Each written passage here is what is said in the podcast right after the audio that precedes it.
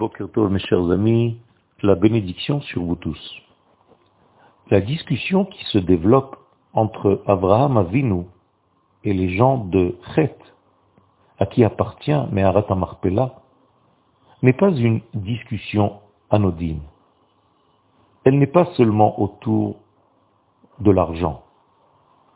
Les hommes de cette région, et à leur tête Ephron, font ici un tri pour nous tous.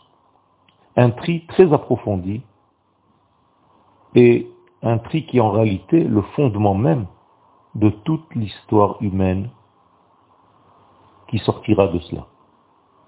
En réalité, les pourparlers entre les hommes de Chet et Abraham Avinu, ce pourparler a un sens très profond il tourne autour du sujet de celui qui continuera en fait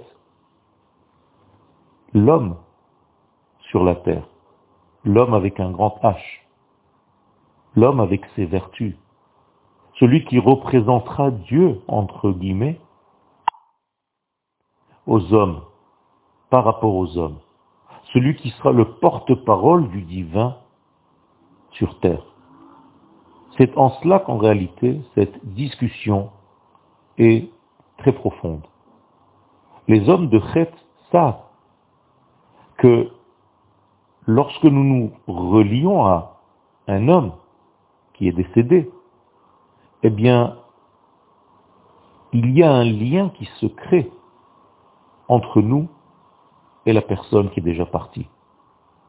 Lorsqu'Abraham demande à enterrer Sarah, là où sont enterrés Adam et Ève, c'est comme si Adam et Chava se relient maintenant et continuent leur programme à travers Sarah, à travers Abraham. Comme s'il y avait un tampon qui disait, effectivement, vous, Abraham et Sarah, vous continuez le programme divin qui a commencé avec nous, Adam et Ève. Donc il y a un lien très profond entre l'aneshama de celui qui vient d'être enterré et l'endroit qui a été choisi, parce que là-bas sont enterrés Adam et Ève.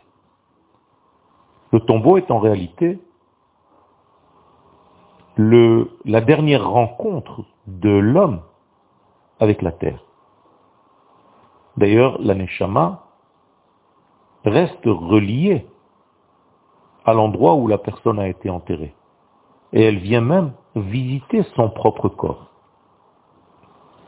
Non seulement, ce que nous venons de dire, mais lorsqu'on va visiter quelqu'un, quelqu'un qui est déjà décédé, bien entendu, eh bien il y a un lien de ce qu'on appelle en hébreu rucha berucha, le souffle du visiteur avec le souffle du défunt.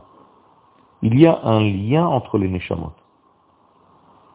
C'est la Gemara dans le traité de Brachot 18 qui nous explique ce secret.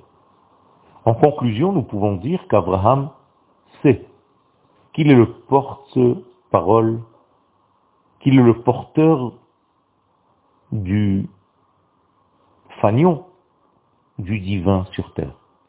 D'ailleurs, même les hommes de cette région le savent et ils lui disent Nessi Elohim ata betochenu. Tu es le représentant de Dieu parmi nous. Ce sont en réalité les nations du monde qui finissent par reconnaître que c'est seulement par Israël qu'elles peuvent se relier aux valeurs de l'infini. Elles ne peuvent pas court-circuiter l'existence d'Israël pour se relier directement à Dieu, auquel cas elles brûleraient.